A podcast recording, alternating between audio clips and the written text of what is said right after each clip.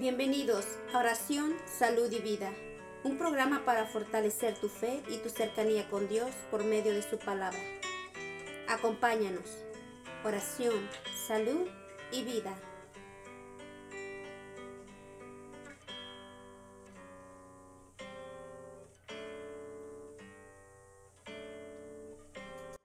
Bueno, regresamos, regresamos mis hermanos aquí en su programa Oración, Salud y Vida.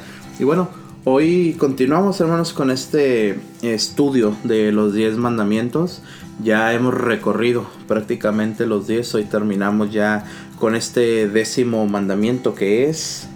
No codiciarás los bienes ajenos. No codiciarás los bienes ajenos. Bueno, hemos hablado ya a lo largo de, estas 10 ah, semanas que hemos transcurrido Ah, hemos hablado precisamente sobre cada uno de los, de los mandamientos. Y todos los mandamientos, sabemos, sabemos, nos llevan a final de cuentas a tener ese amor por Dios, a reencontrarnos con Dios y a buscar la presencia de Dios en la ley que Él nos dejó, en estos mandamientos que Él nos dejó. ¿Para qué? Para poder tener nosotros vida y vida en abundancia. Hemos hablado que los mandamientos, mis hermanos, no, no son de ninguna forma prohibiciones, no son de ninguna forma cosas que nos, eh, que nos amarran, sino todo lo contrario.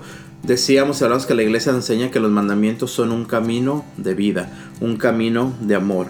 Y bueno, hoy en este mandamiento, te repito, hablamos sobre no codiciar los bienes ajenos. La palabra de Dios nos dice claramente en el libro del Éxodo capítulo 20, versículo 17. Así es como nos habla la palabra de Dios sobre este mandamiento. No codiciarás la casa de tu prójimo, ni codiciarás la mujer de tu prójimo, ni su siervo, ni su sierva, ni su buey, ni su asno, ni nada que sea de tu prójimo palabra de Dios. Te alabamos, Señor. Eso es lo que nos muestra la palabra de Dios. Así nos habla el libro del Éxodo sobre este mandamiento. Nos invita la palabra de Dios o, nos, nos previene, ¿no? De no codiciar la casa de tu prójimo. No codiciar, ojo, la mujer de tu prójimo, ni el siervo, ni la sierva, ni su buey, ni su asno, ni nada que sea su prójimo. En pocas palabras, a no desear, pero ojo, el desear, hablamos de un deseo maligno, de un deseo ah, malo. El desear algo es bueno. ¿Por qué? Porque puede ser una meta. ¿Me explico? Que yo desee, un ejemplo, yo desee tener una casa, desee mi futuro, mi plan sea tener una casa, igual a la de mi hermano, supongamos. Pero yo lucho, yo peleo, yo, yo trabajo fuerte para, para obtener esa casa, es bueno, no es malo.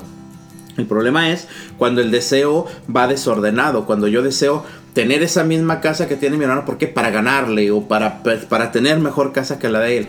O incluso peleo y lucho por quedarme con esa propia casa. Son ejemplos que ponemos para que entendamos lo que nos enseña hoy este mandamiento, ¿no? Porque ese, desorden, ese deseo, perdón, desordenado nos puede llevar a muchos vicios, ¿no? A muchas, a hacer a cometer atrocidades grandes. Exacto. A, a que nosotros a, nos demos cuenta de que si no ponemos especial cuidado en esto, nos lleva a perdernos, precisamente como dices tú. ¿Por qué?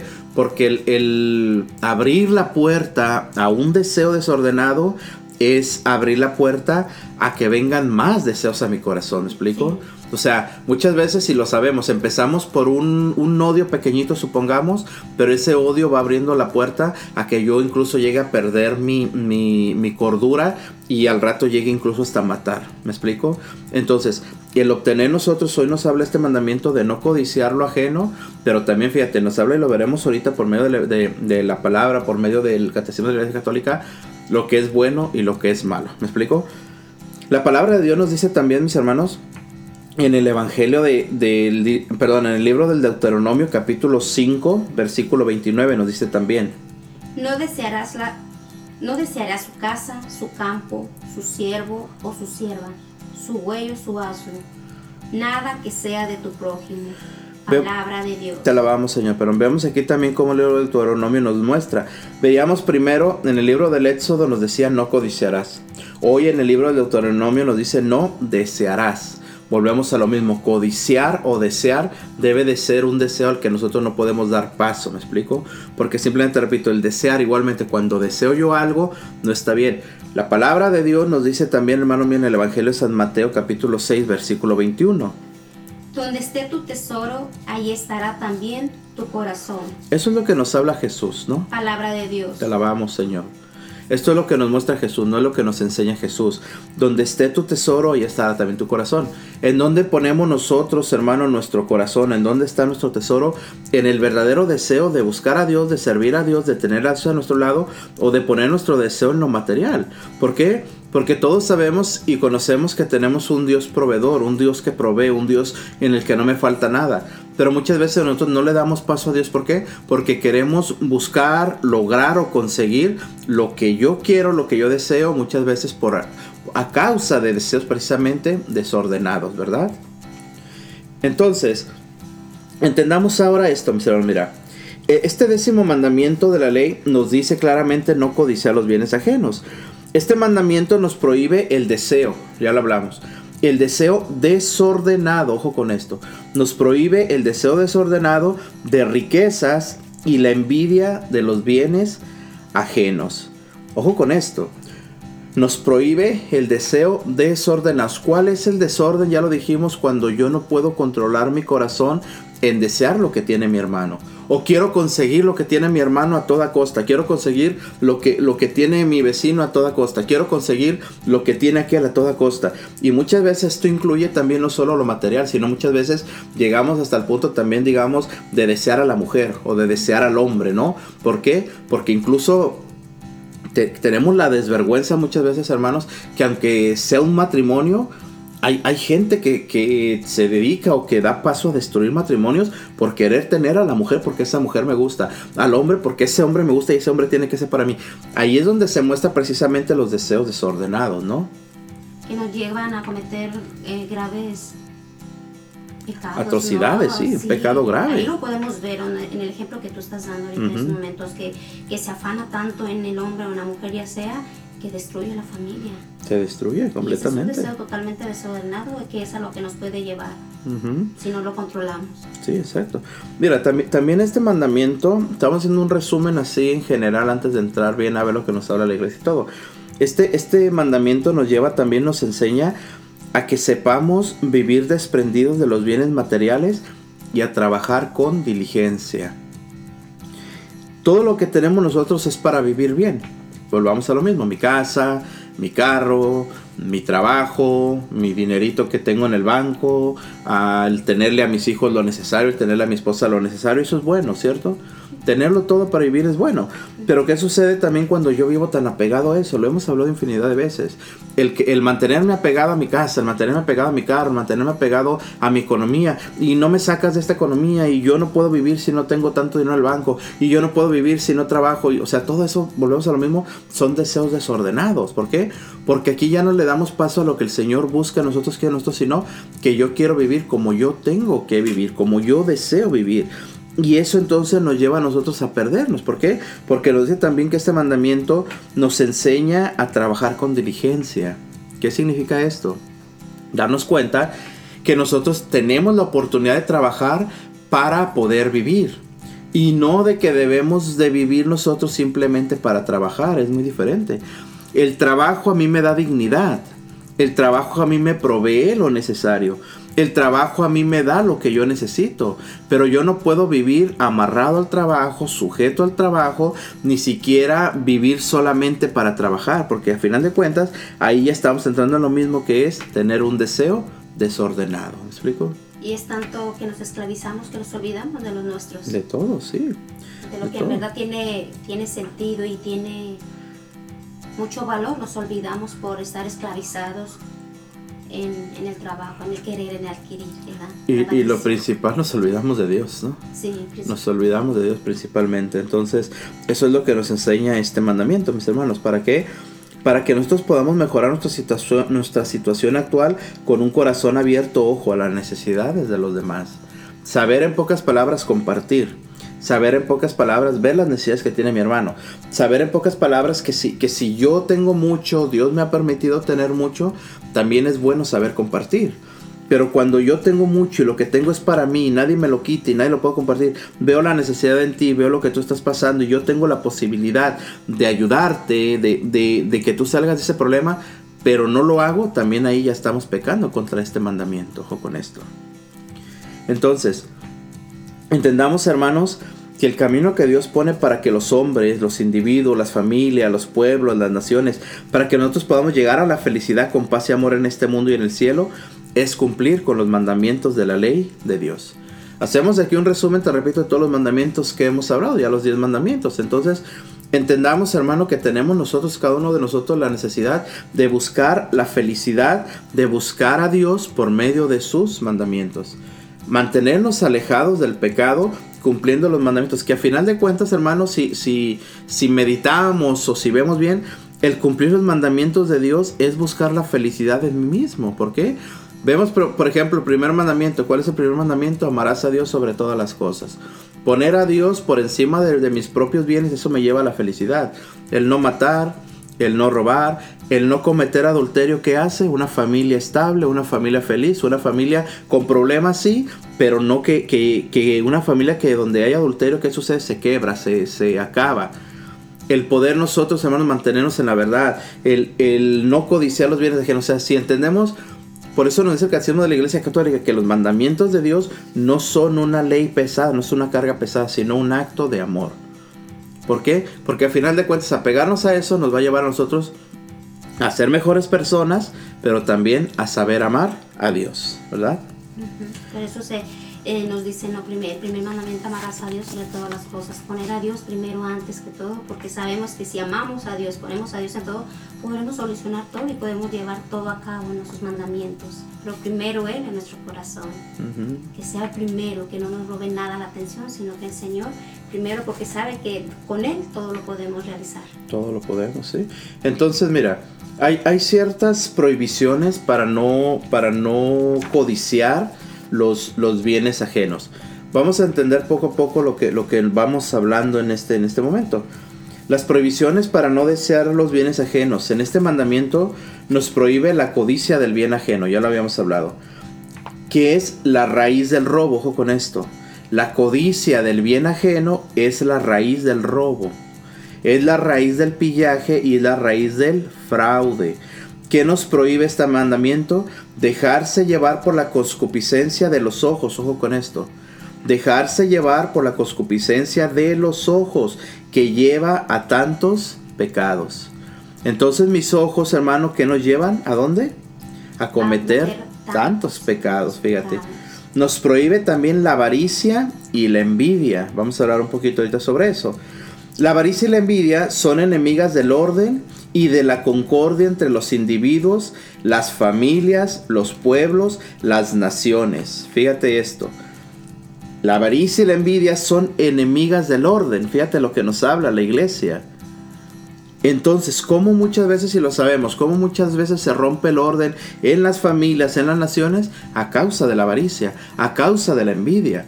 Sabemos que la envidia, hermano, eso es un sentimiento horrible. ¿Por qué? Porque cuando yo tengo envidia, yo puedo cometer, como decíamos, locuras, puedo cometer, llegar a, perder la, la, cordura. La cordura, perder el, aquella barrera, digamos así, que tenemos en hacer el bien y hacer el mal.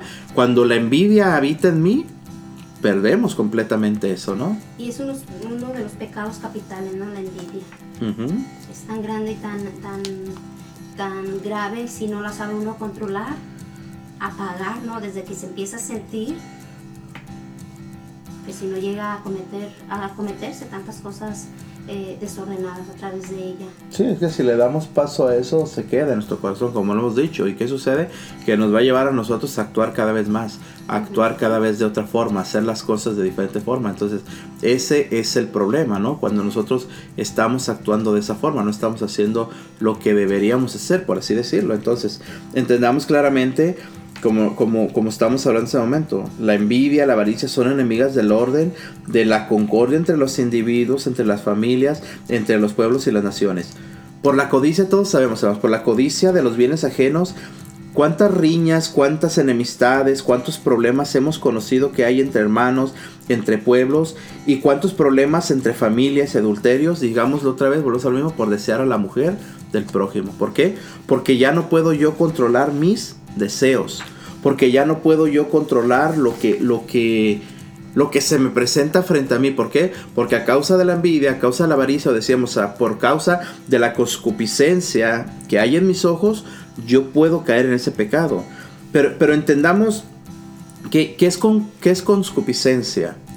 sabemos lo que es la conscupiscencia. Mira, el desorden de la conscupiscencia, mis hermanos, en la teología cristiana se llama conscupiscencia a sentir deseos no gratos a Dios. Entonces, cuando yo no puedo a sentir por Dios o no puedo yo estar bien con Dios o no deseo yo estar bien con Dios, ¿qué va a pasar? Voy a comenzar a sentir esos deseos desordenados, ¿explico? En pocas palabras, cuando no me interesa a mí buscar de Dios, para mí nada es pecado. Cuando no me interesa a mí agradar a Dios, me da lo mismo. Me da lo mismo adulterar con una mujer que con mí. Todo no me importa lo que Dios crea de mí. Cuando yo me dedico, digamos, a robar o me dedico a envidiar o me dedico incluso a hacer el mal a los demás por medio de la envidia, por medio de mis deseos desordenados, en pocas palabras, en ese momento yo entré en un momento de concupiscencia. ¿Por qué? Porque simple y sencillamente no me interesa lo que Dios piensa de mí. Empiezas a sentir esos deseos no gratos a Dios, ¿verdad? Exacto. Por no ponerlo principalmente a Él, por no interesarte en Dios. Sí, entonces, entonces de aquí es lo que nosotros debemos entender. Mira, la iglesia, el catecismo de la iglesia católica nos dice en el numeral 2535, ojo con esto mis hermanos a lo que nos habla la iglesia. El apetito sensible nos impulsa a desear las cosas agradables que no poseemos. Así, desear comer cuando se tiene hambre o calentarse cuando se tiene frío. Estos deseos son buenos en sí mismos, pero con frecuencia no guardan la medida de la razón y nos empujan a codiciar injustamente lo que no es nuestro y pertenece o es debido a otra persona. Porque no es nuestro ni pertenece o es debido a otra persona. Bueno, nos habla que, mira, nos habla por ejemplo del apetito. Cuando nosotros tenemos apetito, cuando tenemos hambre, ¿qué es lo que hacemos? Buscar comida, ¿no? O sea, es normal sentir hambre, vamos y buscamos la comida.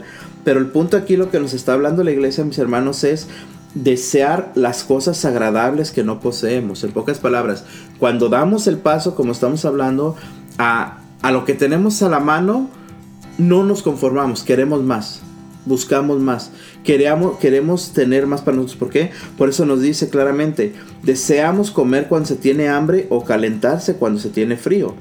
Estos deseos son buenos en sí mismos, hablamos de que eso es bueno, ¿no? Tienes frío, ¿qué haces? Pues vas y te calientas. Tienes hambre, vas y te sirves comida. Tienes cualquier, cualquier necesidad de estos tipos, digamos, pues lo hacemos. Pero esto que se hace con, con la medida necesaria, con la medida suficiente, ¿no? O sea, el, el el cubrir, digamos, nuestras necesidades es bueno, nos habla la Iglesia Católica.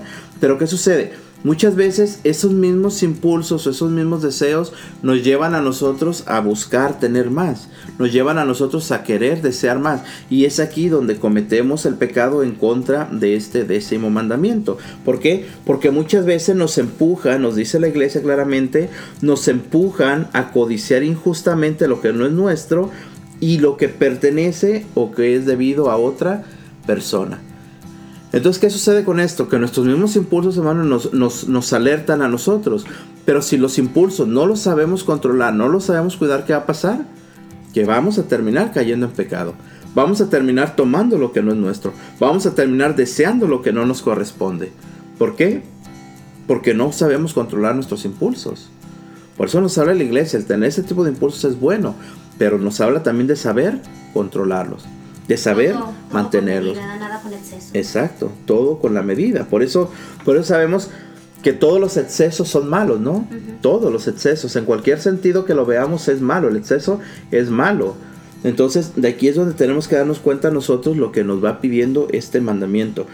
Vemos también, mira, en el, en el Catecismo de la Iglesia Católica, el numeral 2536 nos dice claramente, este décimo mandamiento que estamos hablando, este décimo mandamiento prohíbe la avaricia y el deseo, ojo con esto, la avaricia y el deseo de una apropiación inmoderada de los bienes terrenos. Prohíbe el deseo desordenado nacido de la pasión inmoderada de las riquezas y de su poder.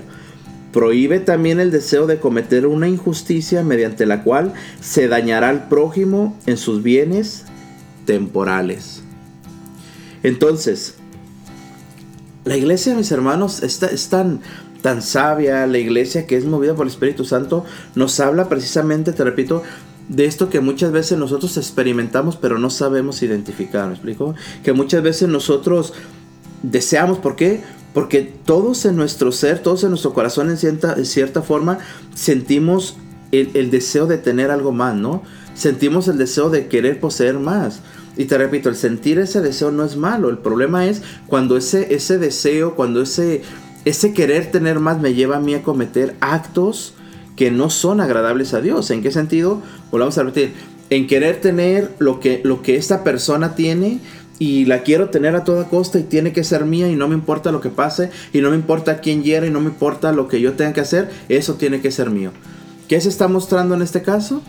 Algo que yo ya no puedo controlar algo que ya no puedo yo detener. Por eso nos dice claramente, este mandamiento prohíbe la avaricia y el deseo de una apropiación, una apropiación, ojo con esto, inmoderada de los bienes terrenos.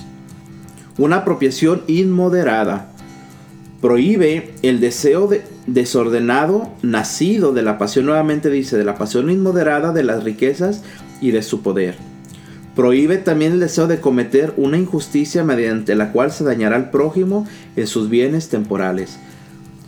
Yo, creo que todos en general hemos conocido, bien sea en las familias, bien sea en las ciudades donde somos, bien sea con algún pariente, lo que sea, hemos escuchado, visto o experimentado problemas que se dan, ¿no? Muchas veces por causa de tierras, digamos. ¿Por qué? Herencias. Herencias ¿Por qué? Porque muchas veces incluso los propios hijos llevan o llegan a, despojar a los mismos padres de sus tierras, aún en vida. Llegan a causarse problemas tan graves. ¿Por qué? Porque se apropian de tierras, se apropian de la casa, se apropian de los bienes de los padres y a los pobres padres que hacen terminan botándolos. Entonces todo esto, hermanos, nos dice claramente la iglesia, nos dice, debemos nosotros de, desear, debemos de, querer tener lo mejor para nosotros, es bueno, pero en cierto sentido. Pero cuando nosotros llegamos a cometer este tipo de injusticias, cuando nosotros podemos o, o deseamos o buscamos te repito, obtener eso y no importándome el daño que haga, no importándome el daño que cause, no importándome muchas veces ni siquiera dejar a mis padres en la calle, dejar a mis hermanos, dejar a mis hijos, a todo esto, es, triste verdaderamente, ¿no? lo vemos también muchas veces cuando, cuando hay un divorcio, ¿no? De la pareja. De que quieren a fuerzas quitar todo a la, mujer, no sé, al hombre del matrimonio. Y no les importa ni siquiera dejar a tus propios hijos en la calle. ¿Por qué? Porque quieres dárselos a la, nueva mujer que tienes, al nuevo hombre que tienes. Y termina todo esto dejando una estela de, de llanto, de dolor y de desesperación. Entonces por eso nos habla hoy, hermano, el catecismo claramente de que nosotros debemos, ¿por qué? Porque nos prohíbe este mandamiento la avaricia y el deseo de una apropiación inmoderada de los bienes terrenos. La palabra de Dios también nos muestra hoy, mis hermanos, nos, lleva a entender esto, a lo que nos, nos dice el Señor por medio de su palabra, qué es lo que pasa cuando un hombre solamente busca los bienes, cuando un hombre se apropia de algo que no es. En la palabra de Dios, en el libro de Eclesiastés, capítulo, eh, eh, perdón, libro de Eclesiástico, capítulo 14, versículos del 8 al 10, fíjate, escucha lo que nos dice la palabra de Dios, hermano. El hombre que siempre está ambicionando es un malo. No le interesan las personas, desprecia a los demás.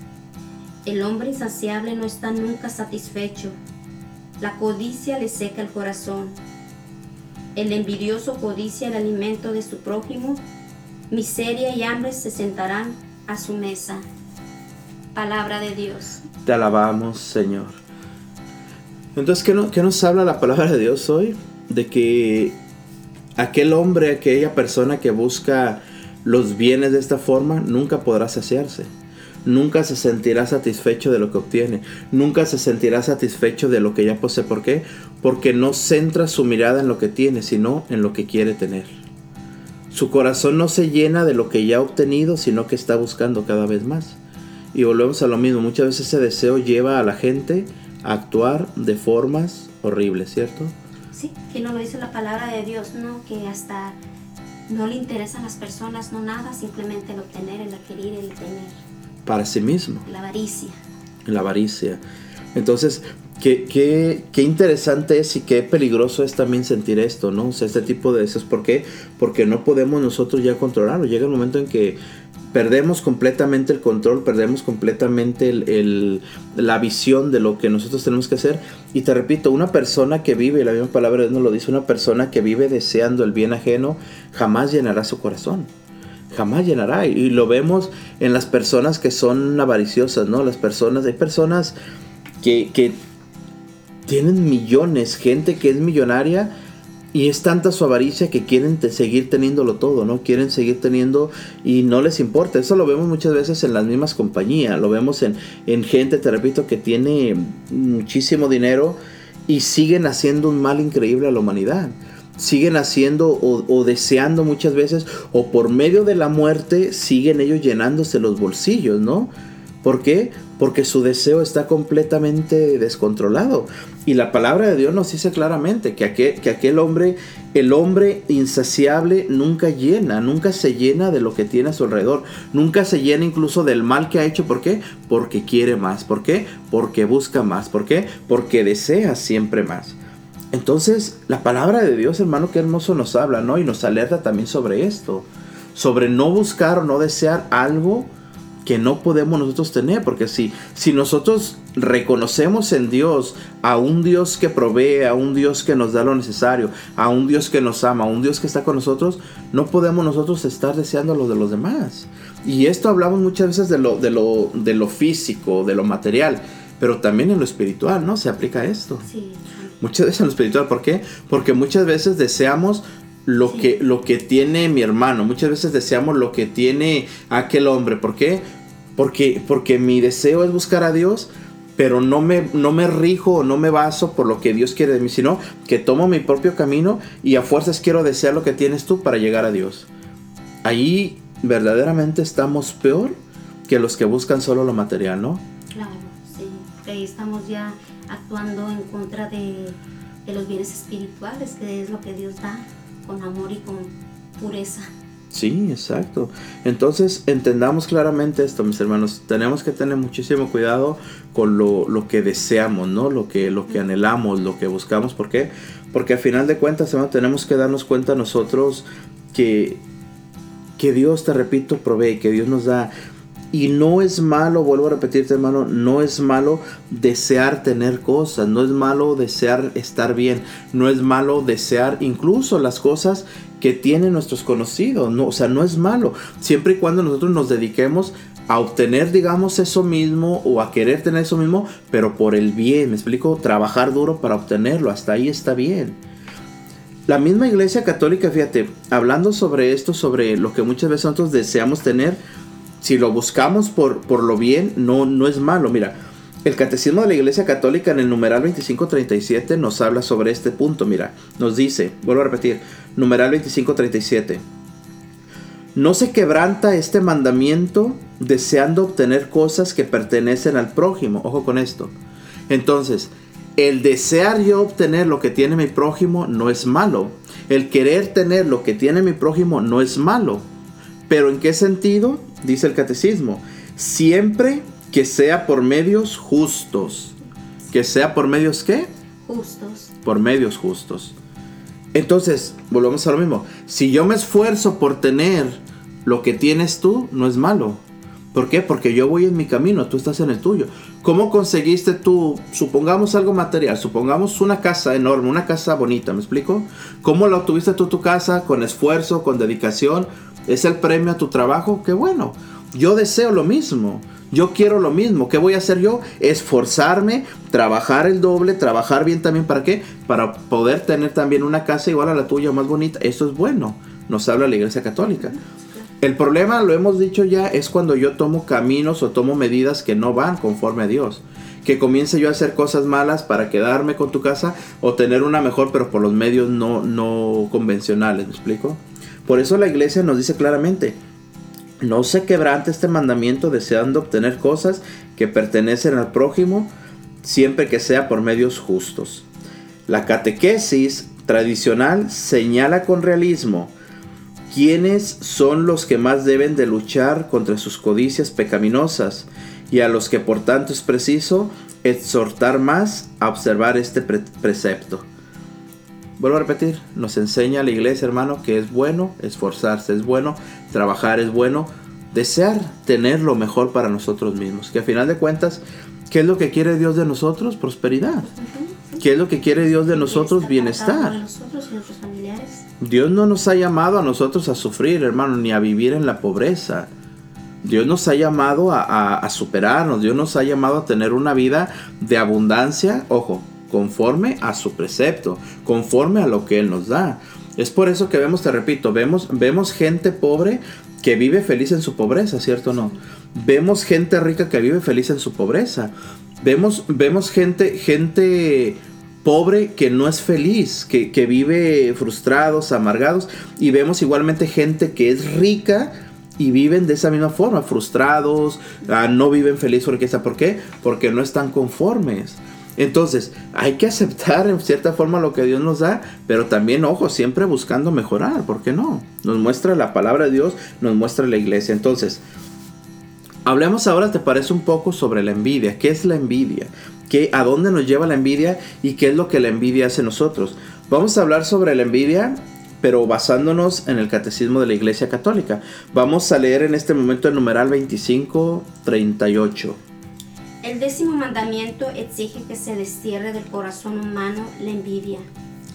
Cuando el profeta Natán quiso estimular el arrepentimiento del rey David, le contó la historia del pobre que solo poseía una oveja, a la que trataba como una hija, y del rico que a pesar de sus numerosos rebaños envidiaba al primero y acabó por robarle la oveja.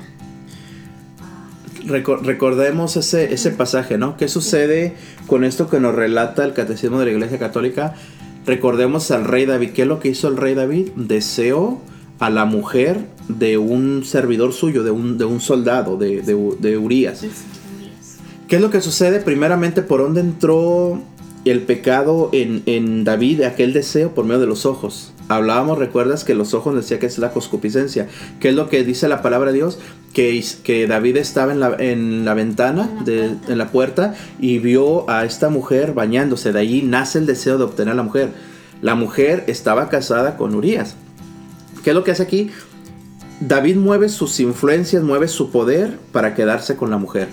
Termina trayendo a la mujer, terminan teniendo el acto sexual, terminan cometiendo el adulterio y, David, ¿qué es lo que hace? No, conforme con eso, que después mueve también su, poder para matar al esposo de esta mujer, ¿cierto?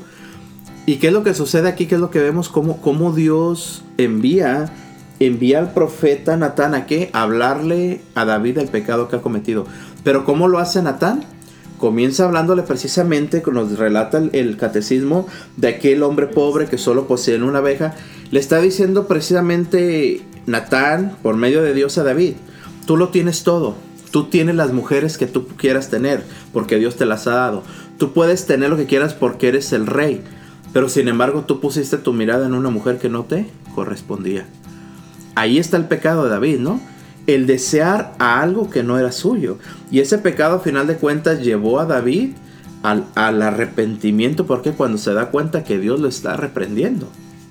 Fíjate entonces, hermanos, cómo aquí se cumple también la palabra de Dios que veíamos en el libro. ¿Recuerdas lo que, lo que nos compartías tú? Cuando decía la palabra de Dios, que aquel hombre que desea tener nunca se sacia en su corazón. ¿Por qué? ¿Cuántas mujeres, cuánta libertad tenía el rey David de tener lo que quería? ¿Y qué hizo? Poner su mirada en quien no debía. Tomar a una mujer que no le correspondía. Y lo peor que terminó incluso hasta, en cierta forma, asesinando al esposo de aquella mujer. Qué pecado tan grave, ¿no? Sí, claro. ¿A, qué lleva la envidia? ¿A qué lleva el deseo desordenado? A cometer locuras. A cometer pecados, atrocidades, exacto. La palabra de Dios. La envidia, que la envidia puede conducir a, las peores fechorías y lo podemos también ver en el libro del Génesis, ¿no? Entre Caín y Abel también. Esa envidia, ¿no? Que tuvo Caín en la en la ofrenda de, Abel. De Abel, que terminó por medio de la envidia, ¿no? Por medio de la envidia, perdón, que terminó yendo y también matando a su hermano. ¿Por qué? Porque, porque la, ofrenda de Abel fue agradable a Dios y la, ofrenda de Caín no fue agradable. Esto es lo que hace a él ir y, llega al punto de asesinarlo, de matarlo. ¿Por qué? a su propio hermano de sangre, ¿verdad? De sangre, a causa de la envidia, ¿verdad? Entonces eso, eso es interesante que entendamos. Ahora entendamos también, mis hermanos, la muerte, ¿cómo entró la muerte en el mundo? A, causa de, la envidia. ¿La envidia de quién? Del diablo. ¿De qué forma entró? ¿De qué forma entró la envidia en el mundo? A causa precisamente de, la envidia del diablo. De la envidia del diablo. ¿Por qué? Porque veía, ¿no? Entendía él lo que, lo que había. Entonces, entendamos, hermanos, que la envidia, ya lo habías comentado tú, la envidia es un pecado capital. ¿Qué es lo que hace este pecado capital? ¿Qué es lo que hace la envidia? Manifiesta la tristeza que experimentamos ante el bien del prójimo. Ojo con esto. Y un deseo desordenado de poseerlo, aunque sea en forma indebida. Entonces, hermano, debemos de tener especial cuidado con la envidia. Porque la envidia, te repito, muchos o todos la podemos experimentar en cierta en cierta medida en nuestro corazón, pero debemos de tener cuidado de erradicarla de nuestro corazón y no dejar que la envidia se encarne en nuestro corazón. Vuelvo a repetirte, el desear, digamos, tener lo que tiene mi prójimo no es malo, nos lo dijo la iglesia si tú compras, digámoslo así, un carro nuevo, un carro hermoso, yo lo veo, me gusta, yo quiero tener uno. Hasta ahí es bueno, ¿no? O sea, hasta ahí es bueno. Deseo tenerlo, me voy a esforzar por obtenerlo, ya lo dijimos, ok, punto. El problema es cuando yo deseo tenerlo a toda costa. Lo hemos dicho, nos ha enseñado, la palabra de Dios nos ha enseñado la iglesia, mis hermanos, que es malo cuando ya nosotros deseamos obtenerlo en una forma indebida. Y esto nos lo dice claramente el libro de sabiduría, en el capítulo 2, versículo 24. Mira lo que nos dice.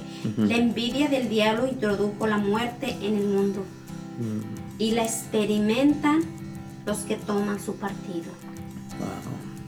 Mira qué fuerte está esta cita bíblica. Sabiduría, capítulo 2, versículo 24. Sabiduría 2.24. Ojo con esto, hermano, por si quieres después en casita repasarla. Es, es muy hermosa. Sabiduría 2.24.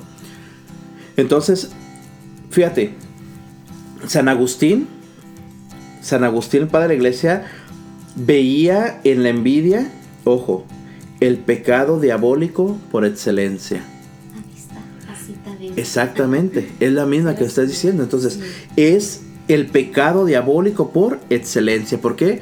Porque sabemos y nos dijo la palabra de Dios, la envidia es el pecado que nos lleva a nosotros a cometer todo tipo de atrocidades, de fechorías. Entonces, mira también lo que nos decía San Gregorio Magno, ojo con esto. De la envidia nacen el odio, la maledicencia, la calumnia, la alegría causada por el mal del prójimo, ojo con esto, y la tristeza causada por su prosperidad. Esta frase es de San Gregorio Magno. Entendamos, hermano, a dónde nos lleva la envidia. Y vuelvo a repetir, la envidia, de la envidia nacen el odio, la maledicencia, la calumnia y la alegría causada por el mal del prójimo.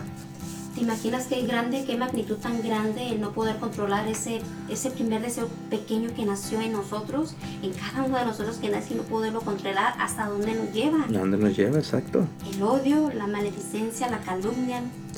Y esto, mira, la alegría causada por el mal del prójimo cuando nos alegramos del que le vaya mal al prójimo. Cuando mi envidia me lleva a mí a desear que te vaya mal.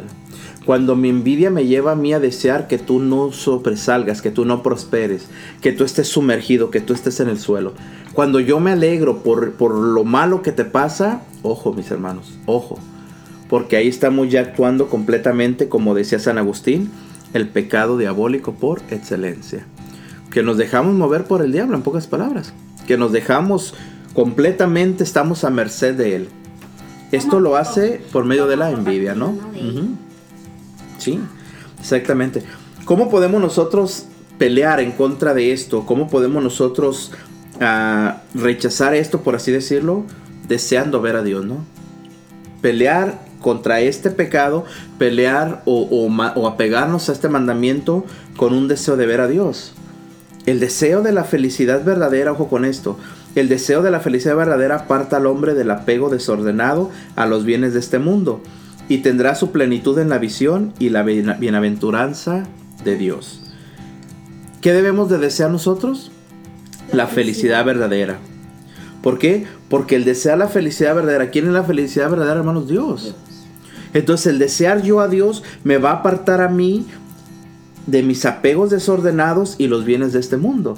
Una persona que no se apega a este mundo, una persona que vive en este mundo y disfruta lo que tiene porque Dios se lo ha dado es una persona que vive feliz. Por eso decíamos, si tú vives en la pobreza y esa pobreza te hace ser feliz o vives feliz en medio de la pobreza, dale gloria a Dios. Si tú tienes en abundancia, eres un hombre rico que posees mucho y eres feliz en tu abundancia, dale gloria a Dios.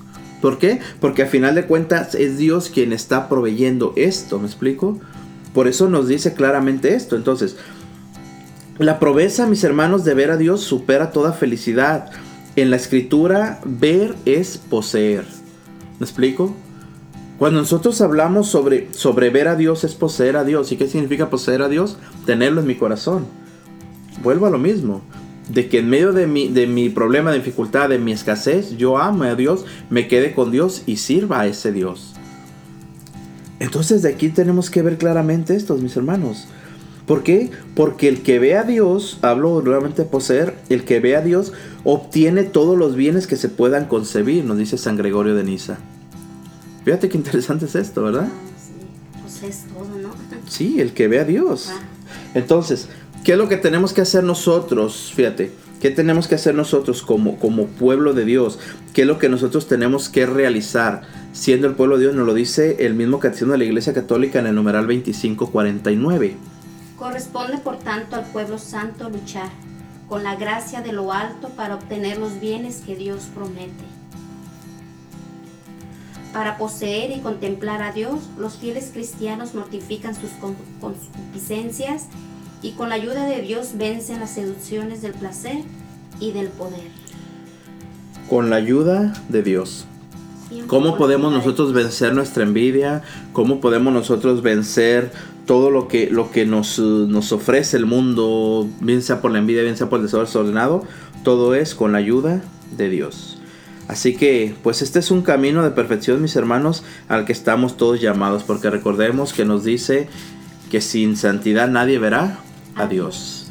Entonces, vamos a resumir, hermanos, el tiempo se nos ha terminado, pero vamos a resumir en general. ¿Qué es, qué es lo que este mandamiento nos pide y qué es también lo que este mandamiento nos prohíbe? Entonces, ¿qué es lo que nos pide este mandamiento? benevolencia, humildad, abandono a la providencia, pobreza de corazón y desprendimiento. ¿Qué es la benevolencia? Tener hacia los demás, ¿no? Poder, Sí. Poder nosotros también, en cierta forma, ser proveedores a los demás, ¿no? Compartir. Humildad, pues todos lo sabemos, ¿no? No, no vivir este, siempre queriendo dañar a los demás por lo que tenemos, sino en cierta forma también compartiendo y sabiendo reconocer que lo que yo tengo es gracias a Dios. Bien sea riqueza, bien sea necesidad, todo viene de Dios, ¿no? Entonces, darnos cuenta de esto por medio de la humildad. Abandono a la providencia. ¿Qué es el abandono a la providencia? El, saber esperar que todo lo que yo tengo viene gracias a Dios. ¿En qué sentido? En que cuando yo reconozco en Dios que es mi Padre, simplemente basta con clamar al cielo y Él me responde. Vemos su providencia en qué? En, en que cuando, digámoslo así, muchas veces nos falta el trabajo. Un, un ejemplo que pongo, nos podrá faltar el trabajo, podremos pasar por necesidades físicas, pero es muy difícil que nos quedemos sin comer, hermanos. Esa es la providencia de Dios. Vemos la mano de Dios muchas veces en la misma gente, porque tenemos una necesidad y llega alguien y nos ayuda. Hay muchas veces gente que ni conocemos. Ahí está la providencia de Dios. Ahí está la forma en que Dios provee. Porque muchas veces estamos tristes, estamos desesperados, estamos pasando una necesidad tal vez no material, pero sí espiritual. Llega una persona y nos da un abrazo, nos dice, ánimo, el Señor te ama. Eso también es la providencia de Dios. Porque Él provee también en lo espiritual, no solamente en lo material, ¿cierto? Sí, ganaste la palabra. Sí, exacto. Entonces, ¿qué nos pide este mandamiento, mis hermanos? Benevolencia, humildad, abandono a la providencia y ojo con esto, pobreza de corazón y desprendimiento. ¿Cuál es la pobreza de corazón? El, estar simplemente, mis hermanos, con un corazón, volvemos a humillado. Un corazón no altanero. La pobreza de corazón. A los, a los bienes materiales o a, a cualquier bien. A cualquier tipo de bien. ser desprendido. Exacto, sí, por eso lo dice pobreza de corazón y desprendimiento. No saber es- esperar de Dios, saber confiar en Dios y saber también entender que la pobreza en mi corazón significa no, no guardar yo nada de lo, de lo que sucede a mi alrededor, sino saber que lo que tengo es para mi bien, pero también saber dar a los demás. Tener desprendimiento. todo, Todo tiene su tiempo y su momento. Su momento. ¿Y qué es lo que nos prohíbe este mandamiento, mis hermanos? La avaricia. La envidia. Y el deseo desordenado de poder. ¿Qué es la avaricia? Ya lo habíamos dicho. Cuando tú quieres tenerlo todo y quieres poseerlo todo y ya conseguiste lo que querías y vas por más y vas por más y terminas perdiendo tu vida por conseguir eso. Eso es la avaricia. Que nunca está satisfecho con lo que tiene, ¿verdad? Y no le importa ya hasta el grado de no importarle sus familiares o las personas, porque él quiere nomás sí. obtener y obtener. El avaro daña a los que están a su alrededor. ¿Por qué? Por obtener lo que él quiere. Esa es la avaricia. Bueno, hablamos también de la envidia, ya hablamos lo que era la envidia, ¿no? El deseo desordenado de, querer poseer lo que tiene mi prójimo. Nos decía San Agustín que la, envidia es el, el pecado por excelencia del diablo. Y pues por último decimos que nos prohíbe un deseo desordenado de poder. Igualmente, ¿no? Mucha gente se centra, se, se busca el poder a toda costa, desean el poder sin importar lo que suceda a su alrededor, sin importar a quién dañan o a quién ofenden o a quién se están llevando, por así decirlo, entre su propio deseo de obtener lo que, lo que no les corresponde, por así decirlo, ¿verdad? Entonces, esto es lo que nos enseña hoy, hermano, este, este, este décimo mandamiento, que es el décimo mandamiento que es no codiciar los bienes ajenos. Así que pues hoy en este día, mis hermanos, hemos terminado hoy en este día esta este estudio de, los 10 mandamientos, mis hermanos, para la gloria de nuestro Señor. Y bueno, sigamos dándole las gracias al Señor por todo lo que hacemos. Y asimismo, seguimos hoy en este día este pequeño estudio que hemos hecho, esta meditación, poniéndonos y disponiéndonos en la presencia de nuestro Señor Jesucristo y dándole las gracias en el nombre del Padre, del Hijo y del Espíritu Santo. Amén. Amén, mis hermanos. Así que gracias, gracias Señor por todo lo que hace y por todo lo que ha hecho hoy en este día. Así que, pues bendito, bendito ya. Gracias por escucharnos. Dios te bendiga.